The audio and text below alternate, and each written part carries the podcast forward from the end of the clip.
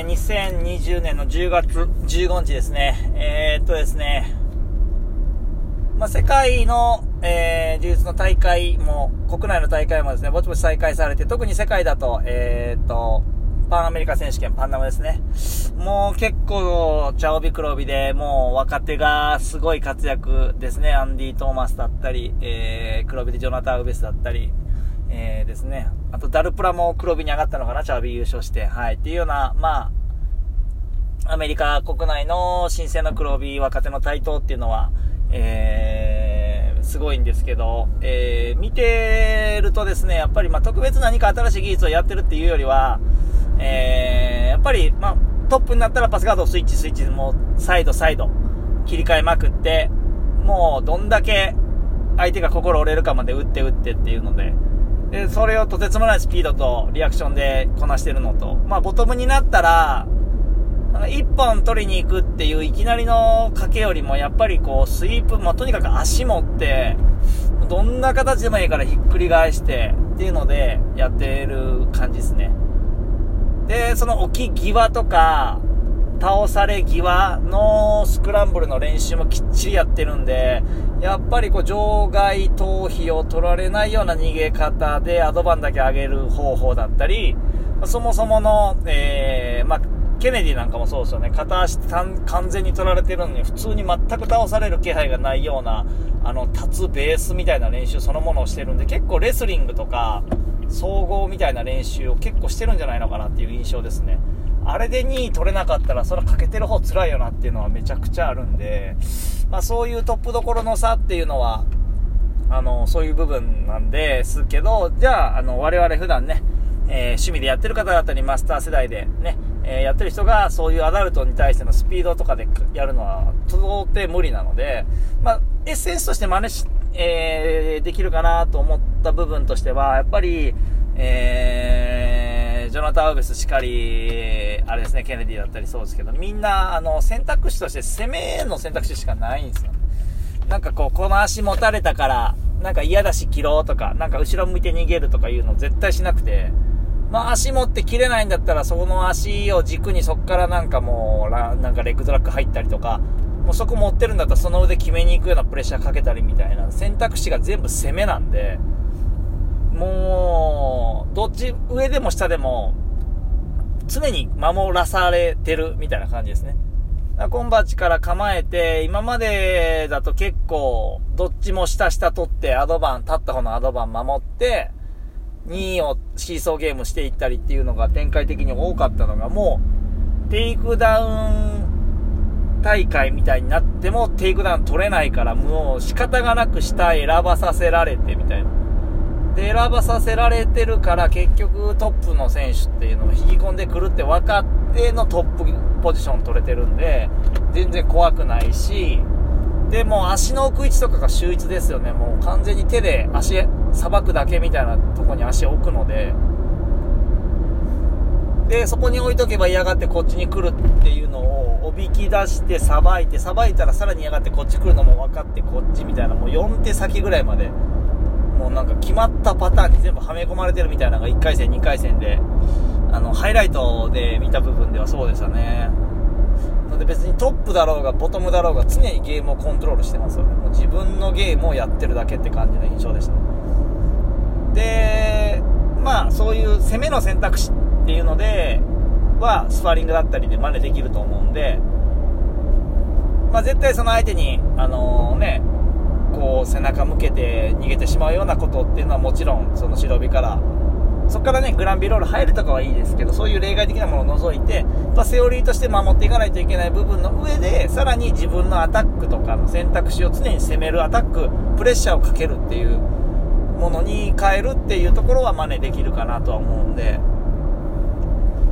あのすごくいつも困るシチュエーションがあるんだったらそこを離させるような動きってないのかなっていう考えを持っていくっていうのはすごく、えー、ヒントになるかなと思いますね。で、国内のあの、KIT で庭選手が見せたアタックばっかり、すごいアタック力っていうのももうやっぱり彼も AOJ で修行をね、してトレーニングしてきてこられてるんで、やっぱそういったこうマインドというか考え方タクティクス、戦術っていう部分で、やっぱそういった、こう、なんていうんですかね、勝利哲学というかもう勝つ人ってこうだよねっていうのをきっちりと学ばれてるのはさすがだなと思って、はい、見てましたね。はい。で、まあ、もちろんそのトップ選手の動きをいきなり全部やるのはもちろん無理なんですけど、まあ、あのそういう攻めの選択肢を、えー、覚えていく中で、まああのー、国内でも同場トップ選手同士で結構こうスパーリングしてる動画が見れたりするんですけど、あのー、やっぱりどうなん完全に上と下に分かれなくても、もうここで足かけられて、これ絡まれたらもうスイープされるって分かってる場合は、その手前ぐらいでも、なんかトップの選手もケツつきながら、でも絶対相手は立たせないような手の位置、足の位置を作りながら、こう、レッグドラッグっぽい形だったり、ベリンボロっぽい形を作って、相手嫌がって逃げてきて、なんか無理、その時自分が上取り、取ってっていう、こう、もともと上で始まってるからスイープにもならないけど、必ず上で終わらないと2点取られるみたいな、すごいニュートラルなポジションにお互い結構入れ替わるんで、もう立って膝さしてとか、と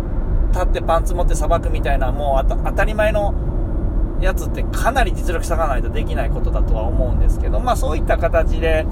お互い自分のそういうスタイルにはめ込むところまでいかない、どっちにがゲームコントロールするかっていう部分のやり合いっていうのは、国内のあのスパーリングの動画でも十分見れたりすると思うので、その辺の上か下かの概念っていうのも十分こうトップ選手から、あのー、学べると思いますね。やっぱ基本的には、本当に基本的には立っとくのがいいと思う。足の裏で地面を蹴って立っとけばいいんだけど、立ってるってことはそれだけ下に潜られるリスクも高くなるし、それに対してベースを保とうとする時点で相手のアタックを受けてしまうっていうリスクもあるんで、やっぱりそういう練習は、立つ上でさばくっていう練習はもちろんした方がいいけれども、うんと、ここまで入られたら立ってた方が不利だよねっていう線引きだったり、っていうのも持っとくといいと思うんで、相手からすると、よし、相手ケツついてくれた、立ったろうと思ったら、立った瞬間にバック回られてるみたいなことも結構あったりするんで、上だから絶対パスをしないといけないっていう概念も捨てた方がいい。上は上だから、とにかく相手に対し、相手が上で自分が下になるのは良くないけど、そうじゃなければそれを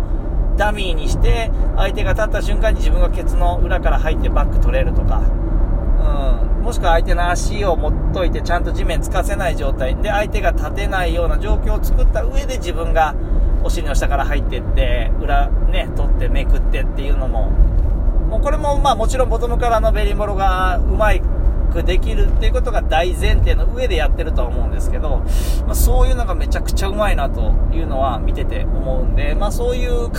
え方とか、うん、なていうんですかね、コンセプトみたいな部分は結構真似できるのかなとは思って、はい、見てましたが、まあそういうのは練習で取り入れた方がいいと思います。もちろん最初失敗しますけどね、はい。で、まあ、えー、結構、なんだったかな、鬼滅の刃かなんかのセリフでも、載ってて有名になってたんですけど、まあ、まず知るっていうのがあって、あ、そんな技あんねんや、あ、そんな、ね、あの手順でやって、最後ここをこう、やるためにこういう聞かせ方をしてるんだ、へえ、やってみようって言って、打ち込みだなんだをしていくことで、今度それが使う、使えるっていう状態になると思うんですね。で、使えるけど、実際、あ手順どこでとか考えずに、まあ、脳みそのボタンポチって押せば、その形紋切り型でガチャッと入れるところまでが使えるっていう状態で、それでだとちょっとまだ試合では、えー、決まる率が低いので、その次にやっぱ極めるっていうやつが出てくると、同じ、その技でも、本当に研ぎ澄まされたどのなポジションからでも入れたりとか、相手をどのからでもそこに、こう、あり地獄のように導いていったりとか、もう瞬間でその形作れたりっていうとこまで行って初めて使えるから極めるになってくるとは思うので、まあそういうところまで行くまでに、やっぱり時間だったり手間っていうのはかけないといけないですけど、あのー、今それをやってる選手たちっていうのは、どっかしらでそういったことを学んだり、もしくは考えて気づいたりして、自分で今言ったような使える、ね、知って使うとこまで行って極めるの工程を自分で踏んできてるんで、で、それを見せてくれて、初めて知ってるんで、まあ、その時点でタイムラグはあるんで、まあ、そこを、その選手とそこでやり合って勝とうとするのは、まあ、到底無理なことなので、まあ、あのー、そういったことを今トップ選手がやってると。で、トップ選手がやってるってことは、もう基本的には、あの、いろんな人が試行錯誤をしてやった中でこれが今のところザ・ベストだろうっていう方法をやってるんで、まあ、知っといた方で、知っといて損はないし、できることであればそれを、あの、ちょっとでもいいから追いつくようにっていうアンテナは持ってた方がいいと思います。まあ、自分が極めるまでいけなくても、それに対する対応だったりとか、あそうやって使ってくるんだろうなっていうのが自分の頭の中で相手の選択肢の一つにでも入ってれば、ある程度一瞬でも対応はできやすくはなると思うんで、そういった形のものは知っておいた方がいいと思いますね。はい。で、まあ、あのー、トップ選手のそういったところを見て学ぶところはあるとは思うんですけど、えー、っと、まあ、いざ自分の身の丈に合わせたところに、こう、落としどころとして見つけていくと、まあ、今日、えー、たまたま早く終わったんで、こう、レッスンから出れたんですけど、えー、まあ、白帯の時から習ってるアームロックがテーマやったんですけど、やっぱり多分、えー、代表のレッスンで代表から、え、白帯の時も聞いてる、青帯の時も聞いてる、紫帯の時も聞いてる。全色帯の時で聞いてはいるんですけど、やっぱり自分の理解度が広がる、あの、進むと、なんか、あ、そっかそっか、なるほど、これがこうなってっていうのが、本当に、ベタな表現ですけど、最初、点点点で知ってたやつが線になって、で、それがなんかこう、面になって、次立体になってみたいなところの、その立体の奥行きみたいなものが技術的にこう、繋がってくるんで、これこっちで持ってこうってことは、この技からも入れるし、自分このね、流れからってなると、この枝葉が増え、増やすことができたりだったりとか、また新たな全然違うルートができたりっていうことも全然あり得るし、今日はちょっと、うん、そうですね、一つ、えー、グリップ持ち方の、についての、えー、気づきというか、これこっちに引っ張るんやったらこうだなって、この位置にこう、こう合わせた方が、どの形にでも対応できるな、みたいな、まあほんと細かい部分ですけど、あの、押す方向を結構今まで感覚的にやってしまってたものが、えー、まあ理屈、まあ人に説明するときにこういう風に逃げてくるからこっちにやる。じゃあその時に一番強く押せる面ってここだから、で、そこに対してフレームを使って、ここを当てとくことによって相手はこっちに嫌がってくる。じゃあ肘が立ってくるんでこっちも取りやすくなるみたいな、ある程度、うん、こうだからこうっていう説明ができるようなレベルにまではある程度今日のレッスンで、えー、理解が深めるこ深まったので、やっぱり、えー、そういったトップ選手の何をやってるかっていうのは、マインドとして知っといたらいいし、それを取り込、入れたらいいですけど、実際今自分の持ってる技を、えー、よりクオリティを上げて深めていく、シャープにしていくっていう作業ももちろん大事だとは思います。で、えー、いつも、まあ、ちょっとコンペティション思考、試合で勝つためにとか、えー、強さを上げていくためにっていうのって、強さって、こう、単位がないんで、ね、何ミリとか、ね、そういう単位がないんで、えー、数値化するのはすごく難しいんですが、えー、まあ、筋力、柔軟性、スピード、体力、技術、理解度みたいな項目を作っていったときに、結局その数、各項目の数字の掛け算の一番その掛け算で出た答えが、まあ、戦闘能力みたいなもんだと思うんですよね。うん。で、それは、まあ、全、全体の数として、えー、例えば体はすごく柔らかいんだけど筋力がないっていう状態の選手が、俺はもっともっと体を柔らかくして、それを満点取るんだってするよりは掛け算なので、えー、筋力がないんだったら、筋力を1でも上げた方が、掛け算の答えって大きくなるんで、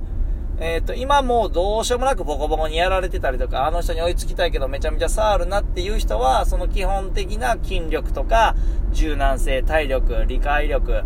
えっ、ー、と、テクニックっていったような、まあ、大きく5項目、6項目の部分で自己評価をして、どこが一番低いか足りてないかを伸ばす努力をした方が、えー、時力、実力はぐっと上がります。どうしても、苦手な部分って面白くないし楽しくないんで最初。やりたくないんですよ。つまんないし、最初ね。で、得意な部分でできるし、伸びるし、すぐできるから、楽しいんで、どんどんどんどんやっちゃうんですけど、そこにかける時間、あんまり楽しいけど、実力伸びないんですよね。数で言うとね。その技をシャープにしていくのはいいんですよ。でもそれはあくまでも、その字から実力が競った者同士が、ほんと最後の最後の競り合いで、どっちが勝つかっていう部分をやる場合には有効ですけど、今ボッコボコにやられたりむちゃくちゃ差がある人は、やっぱり苦手なとこ先やる方がいいですね。で、より正確な方法で言うと、第三者的に普段練習してもら、普段から練習してる、えー、自分より、えー、高い色帯の人の人に、えっ、ー、と、同じ項目で評価を出してもらったらいいと思います。5段階なら5段階でいいんで。で、それをこと柔術に置き換えると、えー、各ポジションごとの自分がボトム、トップにおいての、えー、どちらもに、あの、どのポジションも上なのか下なのか。で、その上の、上なら上で、そっからのアタックとエスケープ。下なら下でアタックとエスケープっていう風に、えー、そっからの時点でもう4個に分かれるんで、で、クローズドガード、オープンのガード、えー、サイド、まあ、パスガードに対してなんで、まあ、サイド取られた後、2、4の状態、マウント、バック。で、ポジションだけでもこう、今の6個、7個、で、掛けで4していくんで、かなり細分化されるんで、まあ、ざっくり、8項目にして、かける4にしてもね、32項目あるんで、まあ、それの、えー、自分はじゃあ全然、スイープガードできて、オープンのガード、クローズのガード上手、スイープもできるけど、スイープしてから全然パスできないとか、えー、スイープだけできるけど、もうマウントとかバックになるようなスイープができないみたいな状態なんだったら、穴どこにあるかっていうのははっきりするし、で、それが、そのさっきのじもともと実力、地力の分のシートで、あの、筋力がないんだったら、その、どうしてもスイープの際で起き上がる力がないんだったらスクワットしないといけないとか、うんと、まあ、柔軟性が足りないんで、ここで足回しが効かずにバックを取り逃して、どうしてもスイープで終わってしまってるんだったら、そういった部分の柔軟性を上げていくっていうような形で、自分の苦手なことでやるべきことってある程度決まってくるんで、なんか適当にこう、言われたから努力しようっていうのが、たまたま自分のそのね、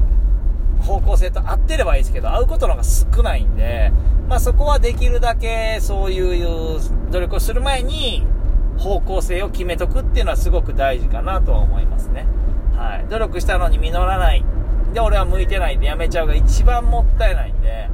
あの、どんな人にも向く方向とかもあるし、で、やってないポジションの部分が埋まってくると、だんだんパズルのピースが集まってきて、全体の絵が全く見えなかった風景に変わってくるってことも結構あるので、僕は最初全然、そういうポジションがどうとか掛け算がどうって分かってない時から、たまたまガードが好きでかっこいいと思って、ガードばっかりやってて、で、特に紫帯ぐらいからもう、スパイダーガードとかしかしない、スパイダーガードともう、あのー、ベリーボロしかしないみたいな、もうわけわからんスタイルになってたんですけど、まあ、それは相手分かってたら、防ぐの簡単だし、それしかない場合ね。で、上になったところで全然トップキープすらできなかったので、もうすっこすこひっくり返されて、もう上でおる時間短いんで2-2で、もうスコア並んだらもう全然レフリー判定で勝てないみたいな時期が続いた時に、なんか違うぞって思って、自分で考えて、やって、っていうのが一番僕の場合トップができなかったんで、最初とにかくスクワットして、で、あと、その、まあ、足使って立つ力と、あとはしっかりと相手を、その、コントロールするための引き手の弱さもあったんで、グリップ強くしたかったんで、道着懸垂とスクワットっていうのを本当丸々2年ぐらいかけてずっとほとんど毎日のようにややって、茶帯ぐらいでようやくトップでキープして勝てるようになってきて、って感じですかね。なんで、僕の場合で言うと全日本マスターがそれの集大成で、決勝パスしてバック取って勝つっていう、こうね、もう2010年ぐらいのルーカス・レプリンみたいな形のスタイルが、えー、できたのが、僕の中では、あ、やってきたこと正解だったんだなっていう答えに感じられたので、僕は結構その方法はお勧めしてる感じですね。うん。まあ、特に地方の道場だったり、人数が少ない道場の中でも強くなろうと思うと、まあそういう、まあ自然にね、めちゃくちゃトップ選手ばっかり集まってる中で毎日毎日スパーリングできるだけの体力だったりとか、えー、お仕事環境があれば別ですけど、ない中で少しでもってなるんだったら、やっぱりその考える能力とか考えた上で、えー、道筋立てていってあげて、最後こうなるよねっていう過程の中で、あの、答えに向かっていく努力ができるかどうかっていうところの勝負にはなると思うんで、まあ、そういう導き方ができればいいと思うんで、一旦客観的に自分のことを、難しいんですけど、客観的に見てみて、うん、えー、まあ、筋力と柔軟性と体力と、えー、技術のこと、理解のこと、で、あとまあ、精神、メンタル的なことっていうのを項目ぐらいで出してもらって、で、それで一番弱いところを上げていくのが実力をまずは上げていく。これがコツコツコツコツやることで、えっ、ー、と、知らん間に強くなってくるんで、えー、おすすめですね。で、柔術だけで言うと、そのポジション別で、えー、全部出して全ポジションですね。クローズドガード、オープンガード、で、サイド。で、マウント、24、バック。で、まあ、えー、クローズガード、オープンガード。まあそうですね。その中での上下、上下で自分が1個でもこの形なら、まあまあまあ、なんとかエスケープできるかな。なんとかパスに近い形までいけるかなっていうのを1個ずつ出していってください。はい。ので、クローズガードの割り方、クローズガードからのアタック、ハーフガードからのパス、ハーフガードからのスイープみたいな形で、そこから1個だけでいいんで、あ、これこれこれこうやって言って、で、ある程度手順説明できるようなものを1個ずつでいいんで上げていってください。で、それをな、やった時になんか白紙だったり、うん、こうなったらどうしたらいい？みたいなところを、えー、レッスンとか、まあ、プライベートレッスンとかの仕組みがあるとこであれば、そこで聞けばいいと思うんで、まあ、そういう使い方をぜひぜひしてみて、えー、より、ただ練習行って汗かいて気持ちよかったっていうのじゃない形で終わるようにしてください。では、そんな感じで試してみてくだされれば、より良い楽しい充実ライフができると思いますので、はい、お試しください。では、